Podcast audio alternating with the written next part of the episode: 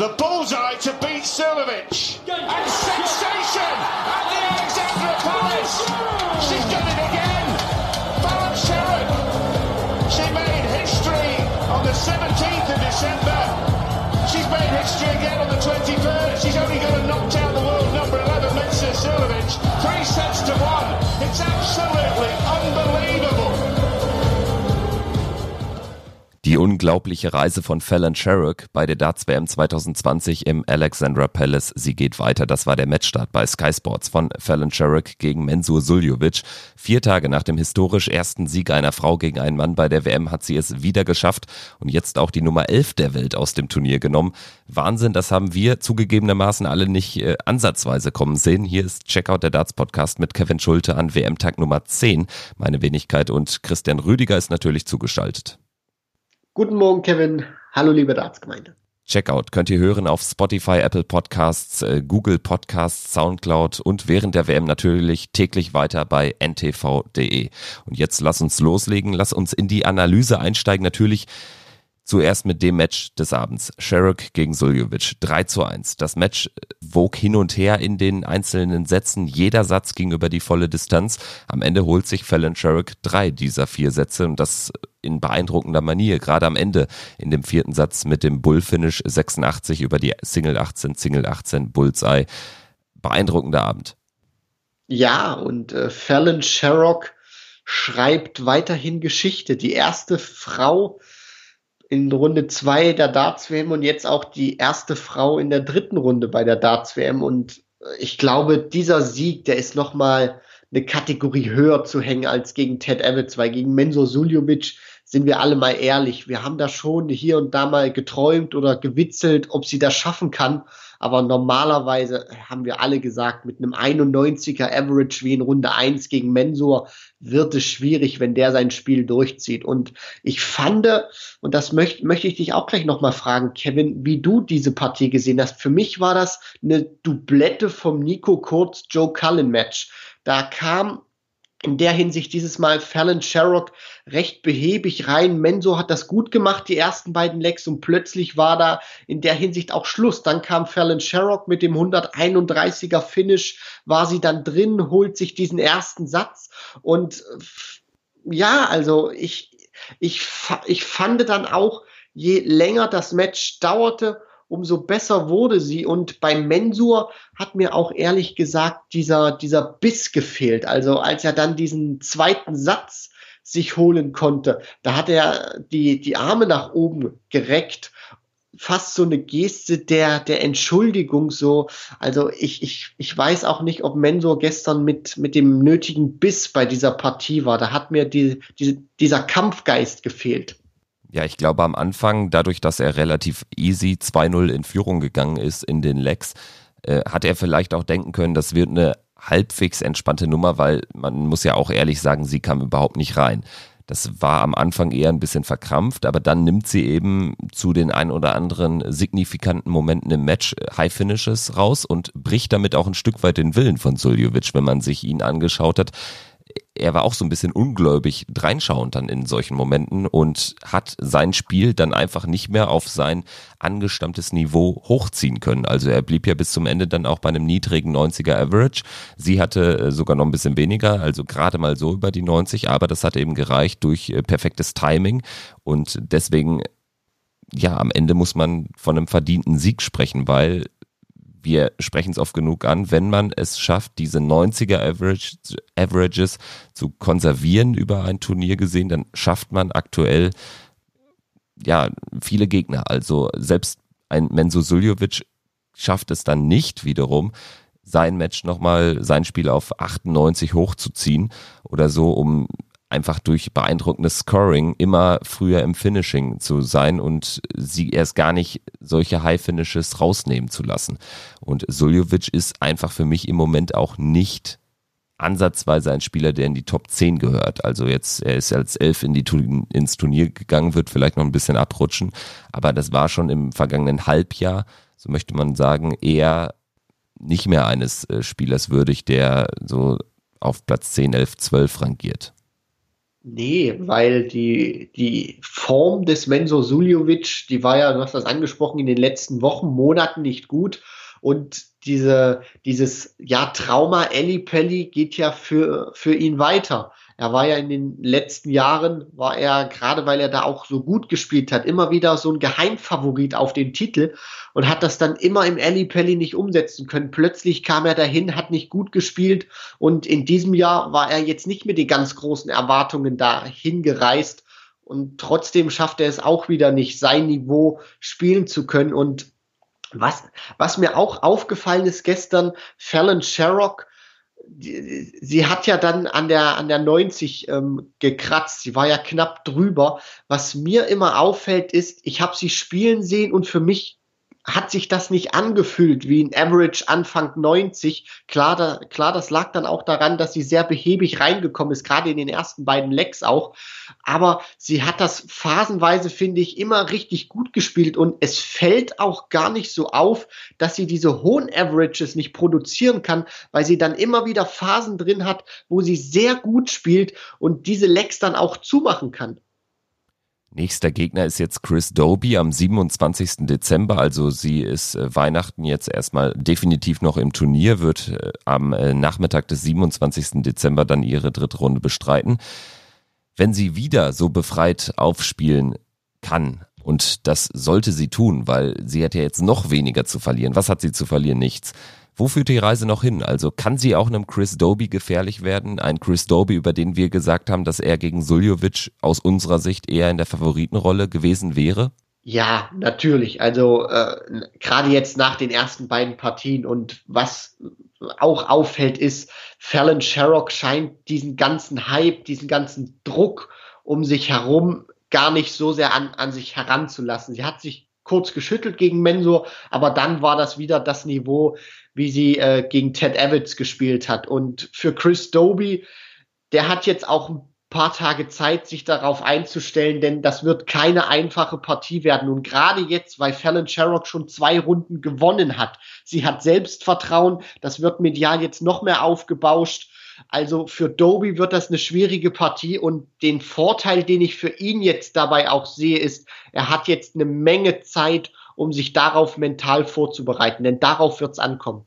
Und er ist auch mental stark. Also äh, wir werden natürlich das im Vorfeld des 27. Dezember dann natürlich auch mal breiter analysieren. Aber erstmal bis hierhin ein bravouroses Turnier von Fallon Sherrick. Sie steht in Runde 3 nach zwei Siegen über Ted Evans und Menzo Suljovic. In Runde 3 steht ebenfalls äh, Saigo Asada. Wir gehen jetzt mal chronologisch die Partien von gestern durch, ganz kurz. Keegan Brown gewinnt die ersten sieben Lecks gegen Saigo Asada, den Japaner. Der startet dann wiederum ein Wahnsinns-Comeback und gewinnt die Partie noch mit 3 zu 2. Am Ende hatte er den deutlich längeren Atem, daher auch verdient. Also am Ende war er einfach der bessere Mann. Ja, und das ist auch das Brutale an diesem Set-Modus. Wenn wir mal ähm, gucken würden, wenn das jetzt eine Partie beim World Matchplay gewesen wäre, erste Runde, da wäre King Brown eigentlich schon durch gewesen. 7-0 Lex, das hätte Saigo Asada nicht mehr aufholen können. Und das ist natürlich auch die Krux, die vielen Spielern auch hilft. Im Set-Modus geht das dann. Saigo Asada hat das ja dann gezeigt. Ähm, Sätze 3, 4 und 5 noch gewonnen. Für King Brown sehr ärgerlich und Saigo Asada mit einem tollen Comeback. Dann äh, Simon Whitlock, der gewinnt 3 zu 0 gegen Harry Ward. Das war ein sehr entspanntes äh, Spiel für den Wizard. Steve West verliert gegen Ryan Searle 0 zu 3, kommt bei dem Jahr von Steve West nicht ganz unüberraschend. Aber was hier auffällt, ist der über 100er Average von Ryan Searle. Ansonsten hat Adrian Lewis äh, kein Highlight setzen können. 3-2 gegen Christo Reyes. Das war ein eher schwaches bis mäßiges Match. Am Ende hat er aber im entscheidenden Satz noch mit 5 zu 3 gewonnen, hatte die ersten beiden Sätze abgegeben. Also letztendlich ein, ein Sieg über den Kampf. Daryl Gurney hat das in beeindruckender Art und Weise gemacht. 3-0 gegen Justin Pipe, nur zwei Lecks abgegeben. Glenn Durant gegen Damon Hatter nur drei Lecks abgegeben, auch 3-0. Und Dimitri Vandenberg gewinnt 3 0 gegen Josh Payne und das war auch ein äh, vom Spielvermögen Wahnsinnsmatch. Äh, Dimitri Vandenberg spielt eine 103 und damit den höchsten Average des Turniers. Das ist wirklich auch verrückt gewesen, weil wir haben ja darüber philosophiert, Kevin. Dimitri Vandenberg, der hat in den letzten Wochen nicht gerade auf sich aufmerksam gemacht. Und wir haben auch wirklich schon gedacht, na, kann der Payne ihn rausnehmen? Und dann kommt Dimitri auf die Bühne. Ich, ich fand, das war auch keine so einfache Partie, weil du kommst dann auf die Bühne nach dem Fallon Sherrock Match, nachdem sie wieder gewonnen hat und da ist natürlich auch immer schon so Stimmung raus in der Hinsicht, weil das Publikum natürlich alles gegeben hat. Aber ich fand auch diesmal war es einfacher zu handeln als beim letzten Mal. Das Publikum ist auch da geblieben und was Dimitri dann in den ersten beiden Sätzen spielt. Also das war ganz großes Kino und vor allem dieser zweite Satz. Der erste war schon herausragend, weit über 100 Punkte und dann spielt er im zweiten Satz 118 und ein paar zerquetschte. Also Dimitri Vandenberg hat gezeigt, er ist bei dieser WM da. Also spätestens finde ich, nach dieser Partie sollte man ihn mehr als nur mit einem Außenseiter-Tipp ähm, ja, ähm, wahrnehmen, weil das war wirklich ganz großes Tennis. Ja, zumal der Turnierbaum auch diverse Optionen bereitstellt, nachdem Michael Smith raus ist, trifft er auf Luke Woodhouse, aber das sind noch äh, Partien, die uns heute noch nicht beehren werden an WM-Tag 10. Wir komplettieren jetzt also die zweite Runde der Darts WM und besprechen jetzt das, was uns heute erwartet. Heute beginnt nämlich Runde drei. Ab jetzt wird Best of Seven Sets gespielt. Man braucht also vier Sätze, um ins Achtelfinale einzuziehen. Pro Session gibt's auch nur noch drei Spiele. Los geht's mit dem Duell der 16 gegen die 17. Johnny Clayton gegen Stephen Bunting ist natürlich dementsprechend schwer zu tippen. Ich sehe aktuell Bunting aber vorne, würde auf ein 4 zu 2 für The Bullet gehen. Da gehe ich mit, weil Stephen Bunting die schwierigere erste Runde hatte und ich glaube, so ein Sieg, wie ihn Bunting hatte in der ersten Runde, gibt ja sehr viel Selbstvertrauen. Deswegen sage ich hier 4 zu 2 für Stephen Bunting. Ja, unterschiedliche erste Runden hatten Darius Labanauskas und Max Hopp, während Labanauskas Ian White rausnimmt, trotz dass der einen 100er Average spielt, hat Max Hopp einen Arbeitssieg gelandet gegen Benito van de Paas. Grundsätzlich geht er natürlich von der Ranglistenposition da als Favorit rein, aber das täuscht natürlich auch. Labanauskas hat erst seit einem Jahr die Tourcard, dementsprechend hat er noch gar nicht so viel Geld einspielen können und grundsätzlich muss man bei ihm schon sagen, das ist ein gefährlicher Mann, weil er wirklich es immer konstant schafft, da 90, äh, 95 zu spielen. Also das ist ein sehr enges Ding, was ich da erwarte. Mehr als 50 Prozent Chancen sehe ich nicht für Hopp für mich schwierig zu tippen. Du hast das vollkommen richtig angesprochen. Von der Ranglistenposition ist Max natürlich der Favorit. Wir sollten allerdings nicht den Fehler machen und sagen, er muss diesen Darius Labanauskas schlagen, weil der hat gezeigt, letztes Jahr bei der WM, dieses Jahr bei der WM, der ist ein brandgefährlicher Spieler und so eine Runde wie zuvor, die Max da gespielt hat gegen Benito van de Paas, darf er nicht nochmal spielen. Sonst wird ihn Darius Labanauskas packen. Aber da wir ja noch zwei Deutsche im Turnier haben und ich ja bislang ähm, gerade auch seitens Nico Kurz nicht immer so auf deutscher Seite war, gehe ich diesmal mit Max Hopp und sage 4 zu 3 für den Maximizer. Ja, ich bin auch optimistisch, dass er es über die lange Distanz am Ende schafft und ich sage, es werden alles sehr enge Sätze. Er gewinnt 4-2. Und dann haben wir noch eine weitere Partie am heutigen Nachmittag. Nathan Espinel gegen Christoph Ratajski verspricht auch sehr spannend zu werden. Also Ratajski hat bislang gegen Espinel immer gewonnen, ist auch eine spannende Statistik. Zuletzt bei den World Series Finals in Amsterdam, ein knappes Ding. Jetzt über so eine lange Distanz. Espinel hat gute Erfahrungen bei der WM im Vorjahr gemacht mit dem Halbfinaleinzug, hatte die erste Hürde Danny Baggish, das war keine leichte Hürde. Das gleiche gilt aber für Ratajski gegen Lerchbacher. Also die Voraussetzungen sind ähnlich. Also es könnte gut und gerne wieder über sieben Sätze gehen. Ich sage, am Ende gewinnt Ratajski 4-3. Also das ist häufig ja schwierig, gegen einen zu äh, ran zu dürfen oder ran zu müssen, gegen den man noch nicht gewonnen hat, aus Espinels Sicht. Ich sehe in dieser Hinsicht auch wirklich keinen Favorit. Klar kann man da immer nach Weltranglistenposition gehen, aber Christoph Ratajski, der fängt ja jetzt aus meiner Sicht auch erst gerade so an, wirklich richtig rund zu werden und gefährlich zu werden. Und von dem werden wir gerade auch im nächsten Jahr, glaube ich, sogar den, den nächsten Schritt sehen. Und der wird sich in die Top 16 spielen können. Da bin ich mir ziemlich sicher.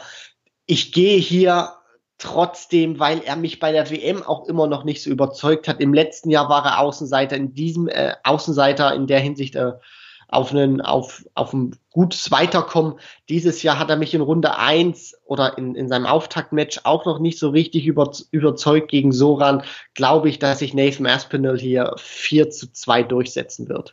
Dann die erste Partie des Abends, James Wade gegen Steve Beaton. Dein Tipp?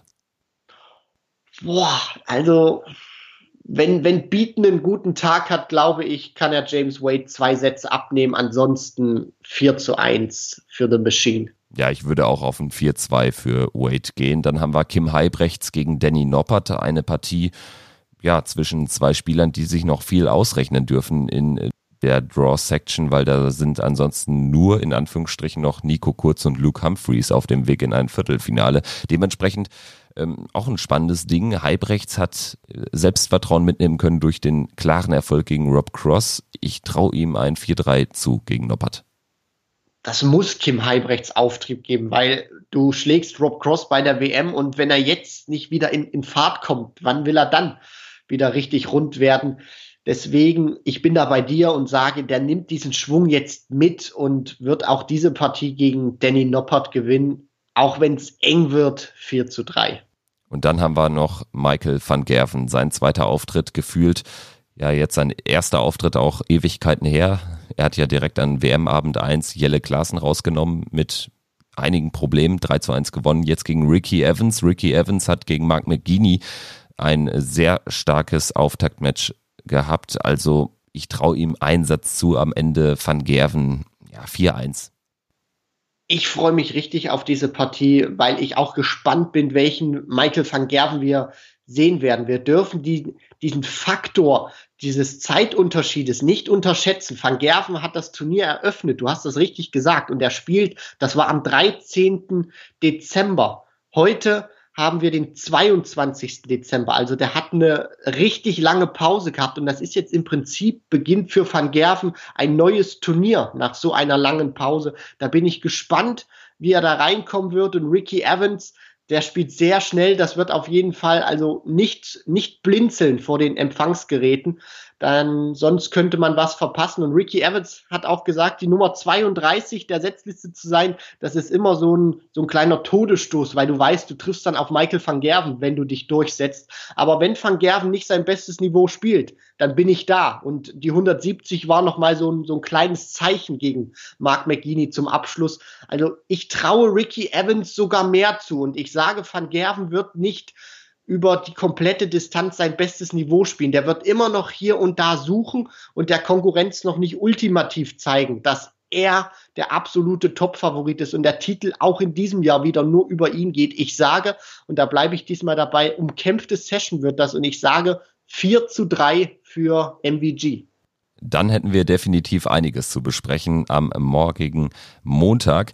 Dann mit WM-Tag 11 und einem Ausblick auf unter anderem die Partie von dem zweiten Deutschen im Turnier, Nico Kurz gegen Luke Humphreys. Das alles dann in der morgigen Folge in einer Vorschau. Wir freuen uns drauf auf das, was uns heute erwartet. Sechs mit äh, Spannung behaftete Partien. Max Hopp im zweiten Spiel des Nachmittags gegen Labanauskas, abends dann Van Gerven gegen Evans. Und ja, wir würden uns freuen, wenn ihr auch morgen wieder einschaltet. In diesem Sinne, macht's gut, habt einen schönen Tag. Bis dahin, ciao.